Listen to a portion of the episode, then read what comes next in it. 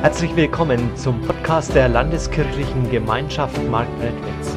Ich wünsche dir in den nächsten Minuten inspirierende Antworten auf deine Fragen und eine spannende Begegnung mit Gott.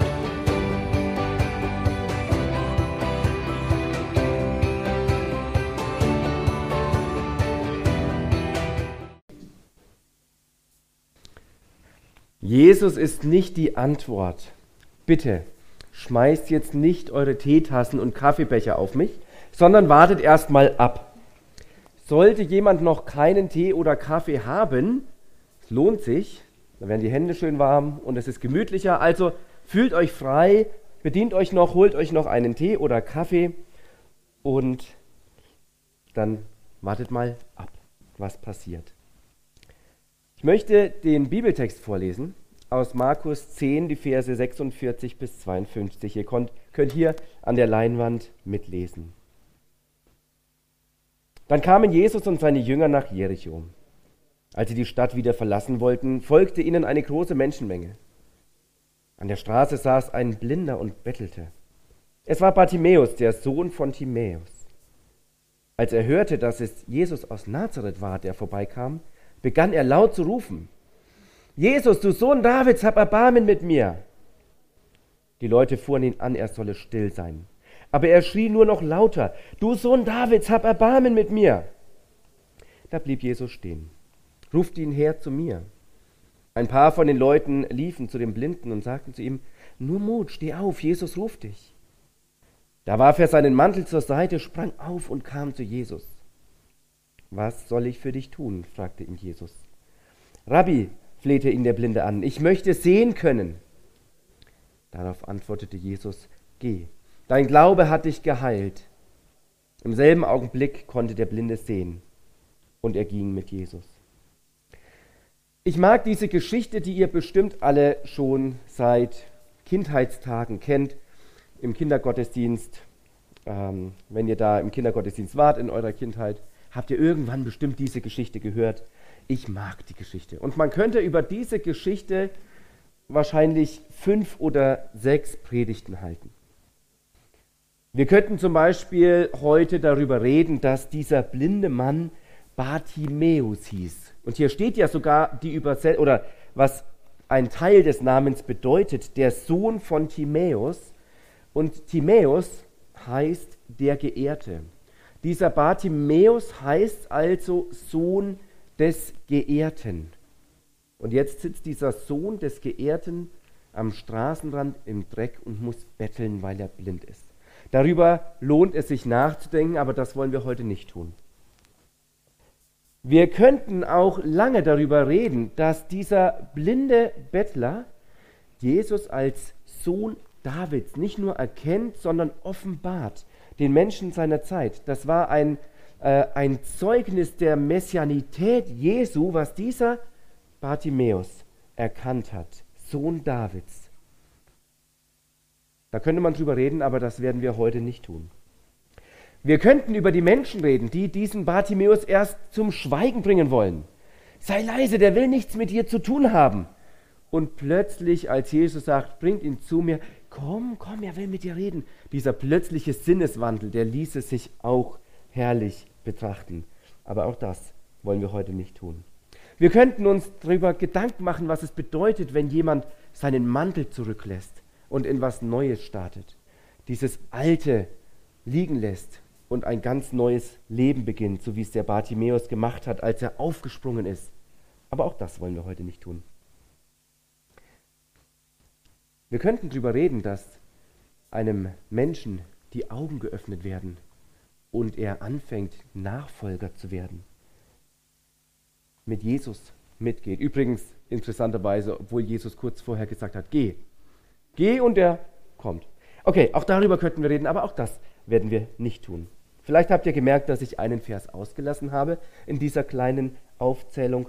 Ich habe den Vers 51 ausgelassen. Dort heißt es, was soll ich für dich tun? fragte ihn Jesus. Rabbi, flehte ihn der Blinde an, ich möchte es sehen können. Mir geht es heute nur um diesen einen Vers, um diese kurze Interaktion zwischen Jesus und Bartimäus. was soll ich für dich tun? Rabbi, ich möchte sehen können. Ich erzähle mal kurz von mir. Ich gebe gerne Antworten. Ich bin Profi darin, Antworten zu geben. Und zwar in jeder passenden und unpassenden Situation. Vielleicht ist das auch sowieso so ein eher menschliches Phänomen. Ich weiß nicht, wie es euch geht, wenn ihr so überlegt, vielleicht so über euch selber nachdenkt oder die Menschen in eurem Umfeld. Wir geben gerne Antworten. Wir wissen gerne, was die anderen brauchen und sagen es ihnen auch. Und wenn ich mir Jesus anschaue, ja, dann sehe ich auch, dass Jesus schon immer mal wieder eine Antwort gibt. So eine klare, prägnante Antwort, die so genau reintrifft. Aber was ich viel öfter sehe, wenn ich mir das anschaue, wie Jesus in den Evangelien mit Menschen umgeht, ich sehe, dass Jesus sehr viel fragt.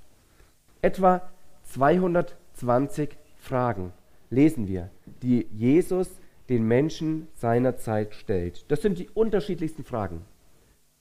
Was sagen die Menschen, wer ich bin? Was denkt ihr, wer ich bin? Was willst du, dass ich dir tue? Und so weiter. Jesus stellt viele Fragen. Ich antworte gerne, aber ich versuche, mich an Jesus zu orientieren und immer mal wieder eine Antwort stecken zu lassen und vielleicht stattdessen eine Frage zu stellen. Jesus fragt.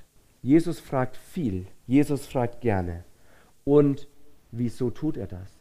Wieso fragt Jesus so viel? Ich habe fünf Gedanken, warum ich glaube, dass Jesus mehr fragt, als dass er antwortet. Erster Gedanke, wieso fragt Jesus? Aus Respekt vor den Menschen. Weil die Menschen als Mensch ihm wichtig sind weil er die Menschen ernst nimmt, weil er die Menschen respektiert. Es fällt uns oft leicht zu sehen, was die anderen bräuchten. Aber es ihnen direkt zu sagen, ist sehr respektlos. Beispiel, damit es etwas konkreter wird. Vielleicht hat es der eine oder andere schon mitbekommen, dass wir in Bayreuth eine missionarische Kaffeearbeit haben, wo ich seit 1.1. auch mit ein paar Wochenstunden aktiv sein darf. Das heißt, ich bin jetzt nicht nur in Naila als Prediger, sondern auch in Bayreuth und darf dort Kaffee kochen, mit Menschen zu tun haben, die eben auch so manche ähm, Lebensläufe haben, die man eher so als wellig oder bucklig äh, beschreiben könnte. Da kitzelt es mich, da juckt es mir, äh, wenn jemand kein Geld hat, um das Tierfutter zu kaufen, aber jede halbe Stunde vor der Tür steht und eine quarzt, da juckt mich rauszugehen und zu sagen, kippe weg, dann klappt das auch besser mit deinem Leben. Naheliegend, oder? Ja, aber das kann ich nicht machen. Wie respektlos wäre das, wenn ich da hinkomme und den Leuten sage, was gut für sie wäre. Es würde sie und ihre Lebenssituation überhaupt nicht ernst nehmen. Wenn, dann kann man sowas sagen, wenn Beziehung gewachsen ist, wenn man sich wirklich vertraut und versteht. Dann kann ich auch mal vielleicht was platzieren. Aber ich kann nicht über die Köpfe der Leute hinweg sagen, was gut und was richtig für sie ist. Das wäre völlig respektlos.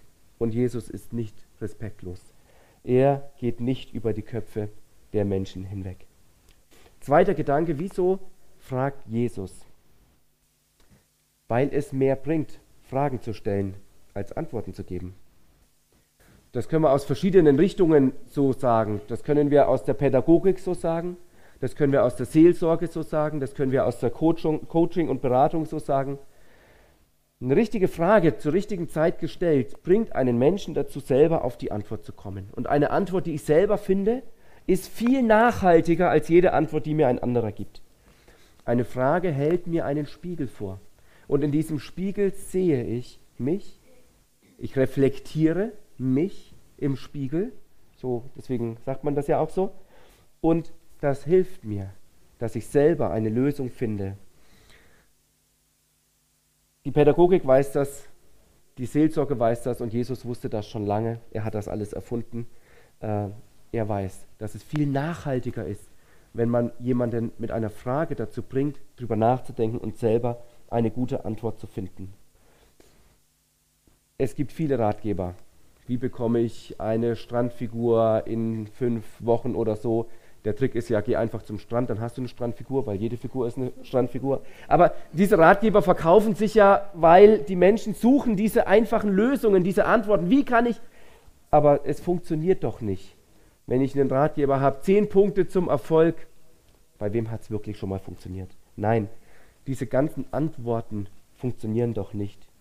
Fragen, die mich selber reflektieren, bringen mich viel weiter. Und Jesus weiß das, dass Fragen viel nachhaltiger sind als Antworten. Dritter Gedanke, wieso fragt Jesus? Ich glaube, Jesus fragt, weil Fragen stellen der schwierigere Weg ist als Antworten geben. Wie, ich habe ja schon gesagt, ich bin so vom Typ her, ich würde gerne immer schnell eine Antwort geben. Das liegt mir so auf der Zunge, das fällt mir leicht eine gute Frage zu stellen, das erfordert äh, schon ein bisschen mehr. Da muss man schon ein bisschen länger überlegen, um da wirklich was Sinnvolles rauszubekommen. Schnelle Antworten geben ist irgendwie viel einfacher als gute Fragen stellen. Und Jesus geht eben nicht den einfachen Weg und haut gleich mal schnell ein paar Antworten raus und dann hat er seine Ruhe und kann weitergehen, sondern Jesus lässt sich darauf ein, Fragen zu stellen, Vierter Gedanke. Jesus stellt Fragen, um nicht das Offensichtliche vorauszusetzen. An der Stelle hakt es ein kleines bisschen, weil Jesus weiß natürlich, was die Antwort sein wird. Aber wir wissen es ja nicht. Also wir dürfen uns an Jesus orientieren. Manchmal denken wir, es ist doch klar, was der braucht. Was für eine dumme Frage stellt Jesus hier. Was willst du, dass ich dir tue? Natürlich will der blinde Mensch sehen können. Natürlich weiß ich, was der andere braucht. Ich sehe es doch. Ist doch ganz easy die Antwort. Aber wir setzen so oft das Offensichtliche voraus und denken, ja, ist doch klar, ist doch logisch, was die Person braucht. Aber wir wissen überhaupt nicht, was für den anderen das drängendste Problem ist. Als ich das Thema hier bei uns in Neiler im Jugendkreis besprochen habe, da hat jemand gesagt, ja, wer weiß, vielleicht wollte er ja einen Hund einem blinden Hund oder so. Ja, kann doch sein. Ja, woher soll ich denn das wissen, was wirklich sein Problem ist? Vielleicht hat er auch Hunger und sagt Jesus, ich, erstmal muss ich meinen Bauch voll bekommen, bevor ich überhaupt nachdenke. Wir sind so schnell dabei, das scheinbar Offensichtliche vorauszusetzen und sagen, ist doch klar, was der braucht. Ist doch logisch. Jesus setzt nicht das Offensichtliche voraus, das scheinbar Offensichtliche sondern er lässt sich darauf ein, vom anderen wirklich zu hören. Was ist sein Bedürfnis? Was brauchst du jetzt gerade? Was ist dein, deine, deine Not? Wir sehen das an anderen Geschichten übrigens, wo Jesus mit Menschen umgeht und da geht es gar nicht um die Heilung zuerst oder um, dann geht es erstmal um die Sünde im Leben der Menschen. Das ist gar nicht so einfach auseinanderzuhalten. Was ist wirklich die drängendste Not? Ist es wirklich deine Krankheit oder ist es die Sünde, die dich belastet? Was ist das, was dich im Moment am meisten drängt? Fünfter Gedanke, wieso fragt Jesus? Jesus fragt die Menschen, damit sie sich positionieren müssen. Wer herausgefordert ist, eine Antwort zu geben, der kann nicht im Beliebigen bleiben. Der kann nicht sagen, ja, ähm, äh, weiß ich nicht. Das geht gar nicht, das funktioniert nicht. Wenn Jesus fragt, dann müssen wir sagen, was wir wollen, was wir denken. Und das führt auch dazu, dass wir Verantwortung für das übernehmen, für das wir uns entschieden haben. Verantwortung. Da steckt das Wort Antwort drin. Wer Antwort geben kann, übernimmt Verantwortung. Übrigens funktioniert dieses Wortspiel im Englischen noch besser. Dort ist Verantwortung, Responsibility. Und Responsibility ist eine Zusammensetzung aus den beiden Wörtern Response, also Antworten, und Ability, Fähigkeit. Verantwortung ist also die Fähigkeit, Antwort zu geben. Wer Antwort gibt, übernimmt Verantwortung.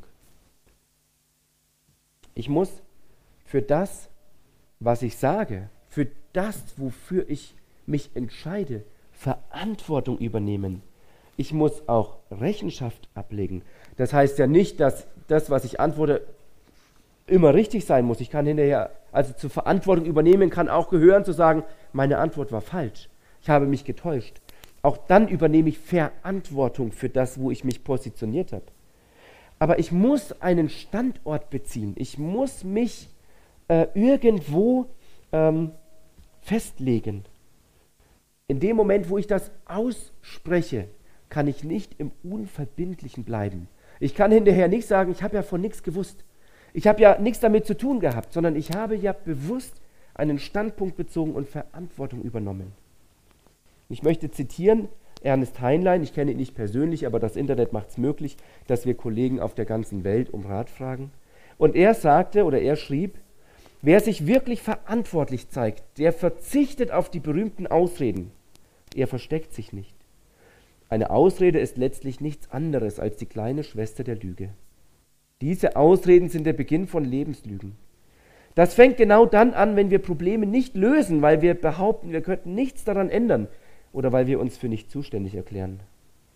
Ausreden sagen meistens, die Schuld tragen die anderen. Dadurch zementiere ich Probleme, statt sie zu lösen.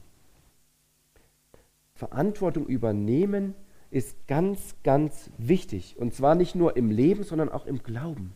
Nicht in der Passivität bleiben, nicht in, diesem, in dieser Haltung, ich kann ja sowieso nichts dafür und nichts verändern und nichts dagegen. Das Leben passiert halt einfach so und der Glaube kommt und geht. Das ist so ein modernes Phänomen, dass wir gerne Verantwortung abschieben. Wir wollen immer, dass die anderen verantwortlich sind. Wir wollen selber ungern Verantwortung übernehmen. Das gibt es in allen Bereichen. In der Politik sagt der eine, die sind schuld, die sind schuld und am Ende ist keiner schuld und nichts passiert. Wenn man mal anfängt mit Behörden zu reden und fragt, wo einem geholfen werden kann, ja, Passierschein 83b oder wie auch immer, ist ja als Witz gedacht, aber ist ja Realität, ja. Äh, du weißt am Ende gar nicht mehr und keiner, keiner sagt, ich bin dafür verantwortlich und ich kümmere mich darum. Dieses Hin- und Hergeschiebe, das nervt und es lähmt uns. Es lähmt uns auch im Glauben, wenn wir diese Verantwortung von uns wegweisen, wenn wir sagen, ich kann eigentlich gar nichts äh, tun und es, es passiert einfach so. Und es gibt Situationen im Leben und es gibt auch Situationen im Glauben, da haben wir, da entgleitet uns alles, das weiß ich auch. Da, da gibt es nur noch die Möglichkeit, dass wir uns auf Jesus schmeißen und sagen, ich, ich habe nichts mehr in der Hand, ich kann nur noch auf dich vertrauen. Das weiß ich und das will ich auch gar nicht, will ich auch gar nicht in Abrede stellen. Aber es gibt auch Zeiten, wo wir Verantwortung übernehmen, auch für unser geistliches Leben, wo wir Entscheidungen treffen, wo wir sagen, dazu stehe ich und das möchte ich für mein Leben haben. Immer mit der Option zu sagen, diese Antwort, dieser Weg war ein Irrweg, war eine Sackgasse, ich entscheide mich jetzt anders. Theologie muss immer mit dem Bleistift geschrieben werden. Jesus fragt, was willst du, dass ich dir tue? Und was hat das Ganze jetzt mit uns zu tun? Jetzt waren wir bisher nur bei Bartimäus. Ich habe mal einen Jugendgottesdienst in meiner ersten Gemeinde vor vielen Jahren zum Thema gemacht. Jesus ist die Antwort. Und klein drunter, aber was war eigentlich die Frage? Jesus ist die Antwort, das sagt sich so schnell, das sagt sich so leicht, aber was ist eigentlich die Frage dahinter? Wir sind schnell drin, Antworten zu geben. Wir sind auch schnell drin, fromme, christliche Antworten zu geben. Das fällt uns leicht. Aber manchmal ist es wichtiger, gute Fragen zu finden. Übrigens, ich habe eine Frage für euch. Kennt ihr die Bibelstelle, wo steht, Jesus ist die Antwort?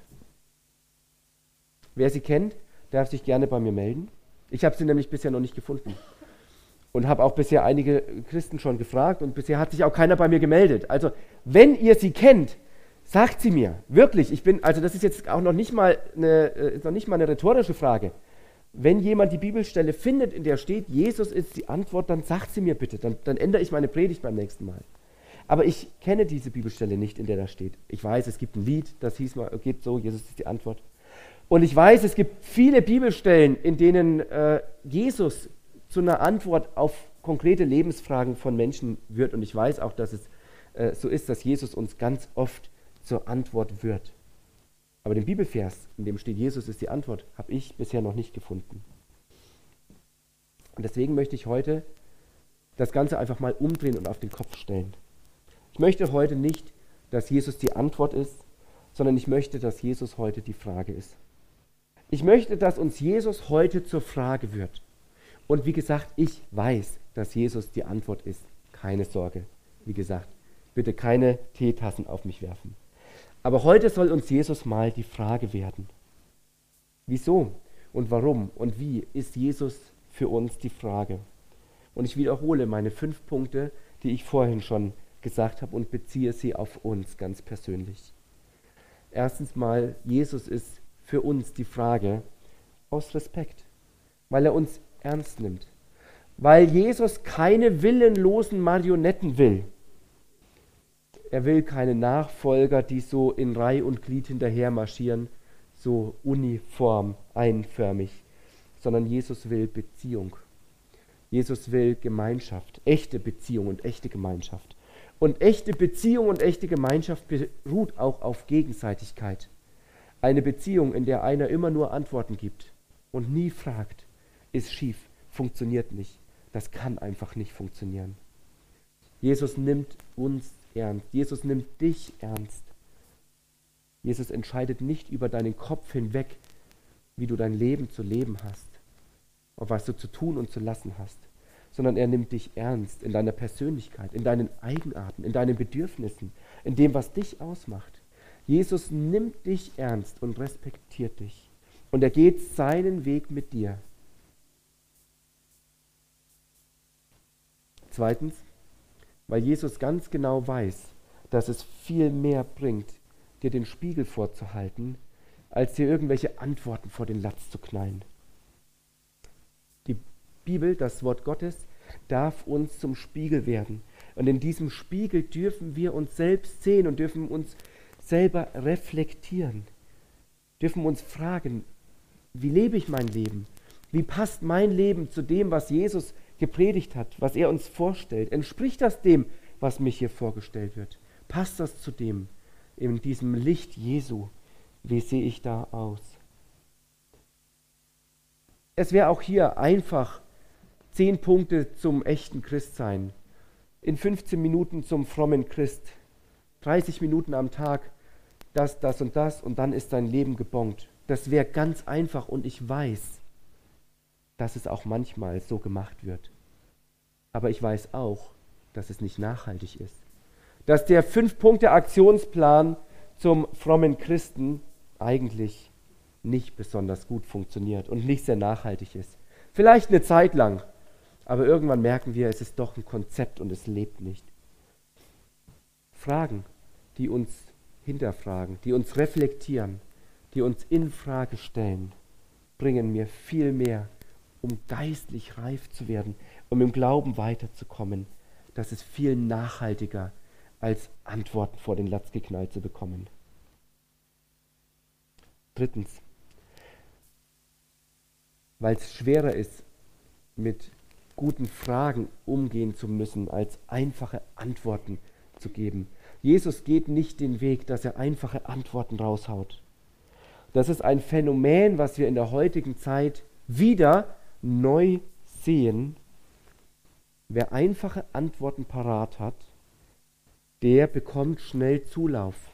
Da laufen die Leute hin und sagen, endlich sagt's mal jemand. In der Politik sehen wir das in erschreckender Weise. Und es wiederholt sich die Geschichte. Wer sagt, ich habe die Lösung. Ich weiß, wie wir das ganze Problem lösen können, was wir haben. Wir müssen nur so, so und so machen. Ja, juhu. Alle laufen hinterher.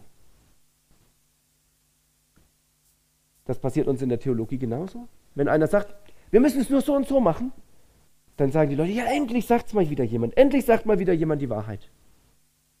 Das Problem ist aber, diese einfachen Antworten funktionieren oft nicht. Wir müssen uns damit abfinden, dass wir in einer komplizierten Welt leben. Und äh, komplizierte, verwobene Sachverhalte lassen sich in den allerwenigsten Fällen mit einfachen, platten Antworten lösen. Und wenn ein Politiker so, so aufrichtig und so ehrlich ist und sagt, ich weiß es nicht, weil ich auch noch nie eine Pandemie hatte, mit der ich umgehen musste. Ich weiß nicht, was die richtige Antwort ist. Dann ist er schneller weg, als er bis drei zählen kann. Und der, der sagt, ich kenne die Antwort, ich weiß, was wir machen müssen, der wird gewählt. Es ist einfacher, schnelle, einfache Antworten zu geben, als sich der Komplexität, der Kompliziertheit unseres Lebens zu stellen. Und das Gleiche betrifft auch unseren Glauben. Manchmal wollen wir diese einfachen Antworten. Wir hätten es gerne so richtig schön einfach. Aber das passt nicht zur Kompliziertheit des Lebens. Was mache ich denn mit dem Leid? Was mache ich denn mit dem Schicksalsschlag? Was mache ich denn mit der Krankheit? Eine einfache Antwort hat da noch nie geholfen. Eine einfache Antwort ist, funktioniert da einfach nicht. Das Leben ist kompliziert. Und deswegen ist die Antwort auch meistens nicht sehr einfach, sondern wir müssen mit Spannung, mit Unsicherheit, mit äh, Schwammigkeit auch manchmal leben können. Und ich weiß, das ist nicht ganz leicht. Viertens, um nicht das scheinbar Offensichtliche vorauszusetzen. Es gibt doch so einiges, was wir so als christliche, christlichen Konsens so ansehen. So, wo wir sagen, da brauchen wir doch gar nicht drüber diskutieren, das ist doch allen klar. Das ist doch offensichtlich, dass wir das so oder so sehen. Es gibt so offen, also scheinbar offensichtliche Lehrmeinungen, die sind so offensichtlich, da reden wir gar nicht mehr drüber. Im Laufe der Theologiegeschichte haben wir aber schon manchmal erlebt, dass diese scheinbaren Offensichtlichkeiten sich plötzlich in ganz neuem Licht gezeigt haben. Viele Jahrhunderte lang war Sklaverei völlig normal. Und die Christen haben da ganz vorne mitgemacht. Steht ja auch in der Bibel nichts davon, dass die Sklaverei irgendwie schlecht wäre oder verboten werden sollte. Die Christen haben ganz selbstverständlich von der Sklaverei profitiert. Bis dann, und hier interessanterweise tatsächlich ein Christ, Wilberforce, aufgestanden ist und gesagt hat, das geht doch nicht. Das passt doch nicht. Und inzwischen ist es überhaupt keine Diskussion mehr. Keiner in unseren Gemeinden würde sagen, ja, die Sache mit der Sklaverei, so schlecht war die gar nicht. Keiner würde auf diese Idee kommen. Das wurde jahrhundertelang niemals hinterfragt eine theologische Offensichtlichkeit. Da wurde gar nicht drüber nachgedacht, dass das ein Problem sein könnte. Und inzwischen ist ganz klar, dass das ein völliger Irrweg war. Ähnliches erleben wir in jüngerer, oder naja, so jung ist diese Vergangenheit gar nicht. Aber so ein bisschen haben wir das auch mit der sogenannten Frauenfrage erlebt. In manchen Gemeinden ist das immer noch so ein Diskussionsthema. Dürfen Frauen auch predigen und so weiter? Ich, ich weiß gar nicht, nee, bei euch ist das kein Problem. Ihr seid ja im gleichen Verband. Bei uns, in unserem Verband ist das kein Problem. Nee, da muss man immer aufpassen, weil manche Gemeinden haben damit ja wirklich noch ein Problem. Das war lange Zeit, war da so offensichtlich, da brauchen wir doch gar nicht drüber reden. Ist doch klar. Steht doch da. Ist doch logisch. Und jetzt fängt man an, diese Bibeltexte so zu lesen und so zu interpretieren, wie sie auch gemeint sein könnten und merkt, die Bibeltexte sprechen überhaupt gar nicht davon, dass Frauen auf der äh, Bühne nichts zu suchen haben und in der Gemeindeleitung nichts zu suchen haben, sondern die gehen in eine andere Richtung. Und plötzlich wird so eine theologische Offensichtlichkeit äh, auf den Kopf gestellt und wir merken, da ändert sich was. Schaffen wir das auch für uns ganz persönlich und auch in unseren Gemeinden, uns von Jesus in diese scheinbaren Offensichtlichkeiten reinreden zu lassen und uns überraschen zu lassen von neuen Perspektiven? Ich sage ja nicht, dass man über jede Offensichtlichkeit, über die man redet, automatisch am Ende eine andere Meinung haben muss. Aber ich finde, wir müssen es aushalten, dass wir wieder über Dinge reden dürfen, die scheinbar klar sind. Weil das nimmt uns ganz viel Reichtum. Das nimmt uns ganz viel Tiefe. Und wenn wir mal anfangen, verschiedene Perspektiven auch an Bibeltexte ranzulassen und das von verschiedenen Blickwinkeln anzuschauen, dann merken wir plötzlich, der Text sagt ja noch viel mehr, als ich bisher gedacht habe. Zumindest ist das mein eigenes Erleben. Lasst uns nicht vorschnell das scheinbar Offensichtliche voraussetzen und nicht mehr offen sein, dass Jesus, ich sage es nochmal bewusst, Jesus uns überrascht. Ich sage nicht, dass wir als Christen vom Zeitgeist, wer immer dieser Zeitgeist ist, vom Zeitgeist uns diktieren lassen sollen, was wir zu glauben haben. Davon rede ich überhaupt nicht. Ich rede davon, dass wir in die Bibel schauen und dass wir uns von Jesus hinterfragen lassen sollen, wie Dinge in unseren Gemeinden geglaubt werden oder vielleicht neue Perspektiven bekommen dürfen. Und fünftens, Jesus wird uns die Frage, weil er uns herausfordern möchte. Er möchte uns herausfordern, uns zu positionieren. Er möchte uns ja auch unsere Überzeugungen in Frage stellen. Und er möchte, dass wir Verantwortung übernehmen für unser Leben, für unseren Glauben, dass wir einstehen für das, was wir entschieden haben. Und er stellt sich auch dazu. Es ist ja nicht so, dass Jesus sagt, jetzt übernimm du mal Verantwortung, ich bin jetzt raus aus dem Geschäft, mach mal selber. Nein, Jesus geht mit uns, wenn wir uns entscheiden. Er steht für uns ein und wir können uns jederzeit auf ihn werfen, wenn wir merken, ich komme mit meiner eigenen Kraft ans Ende. Ich schaffe das nicht mehr. Ich habe mich dafür entschieden, diesen Weg zu gehen und jetzt merke ich, ich hänge hier irgendwie fest. Jesus geht mit uns jeden Schritt unseres Lebens. Dass wir Verantwortung übernehmen, heißt ja nicht, dass Jesus nicht dabei ist und nicht auch Herr über unser Leben ist. Aber ich möchte dafür werben, dass wir diese christliche Passivität so ein bisschen ablegen, wo wir sagen, ich, weiß, ich kann eigentlich gar nicht so, Jesus muss irgendwie, nein, wir dürfen, wir dürfen bewusst auch Wege gehen, Entscheidungen treffen und da gibt es auch andere Bibeltexte, die das so unterstreichen. Wir dürfen als Christen ganz bewusst Verantwortung übernehmen, auch für unser Leben und auch für unseren Glauben. Und nochmal, es gibt Situationen, wo ich das nicht kann, wo ich das nicht schaffe, wo ich merke, meine Kraft ist wirklich am Ende. Und dann bin ich so von Herzen dankbar, dass Jesus der ist, auf den wir uns fallen lassen dürfen, an dem wir uns festhalten dürfen und der uns mitzieht und dass wir uns als Geschwister haben, dass wir füreinander mitglauben dürfen. Aber ich wünsche dir, dass das nicht Dauerzustand in deinem Leben ist, sondern dass du mit Jesus an deiner Seite durchs Leben gehst. Jesus ist nicht die Antwort, sondern Jesus ist die Frage. Und ich möchte euch herausfordern, ich möchte euch bitten, lasst ihr zu, dass Jesus in eurem Leben die Frage wird. Stell dir vor, Jesus würde jetzt mit dir hier sitzen und Jesus würde dich fragen, was willst du, dass ich dir tue? Was würdest du ihm sagen? Welche Antwort könntest du ihm jetzt heute geben? Was willst du, dass ich dir tue? Ich möchte jetzt gerne so ein, zwei Minuten einfach still sein und vielleicht magst du die Augen schließen und magst dir vorstellen, dass Jesus dir genau diese Frage stellt. Was willst du, dass ich dir tue?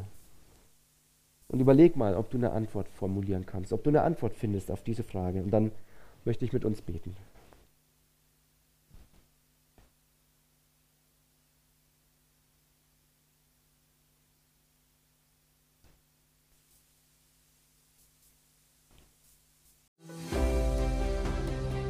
Wir hoffen, diese Predigt hat dich inspiriert und dir weitergeholfen. Dann like sie doch und gib sie weiter an andere. Wenn du noch weitere Informationen möchtest, dann findest du diese auf unserer Homepage www.lkg-marktredwitz.de.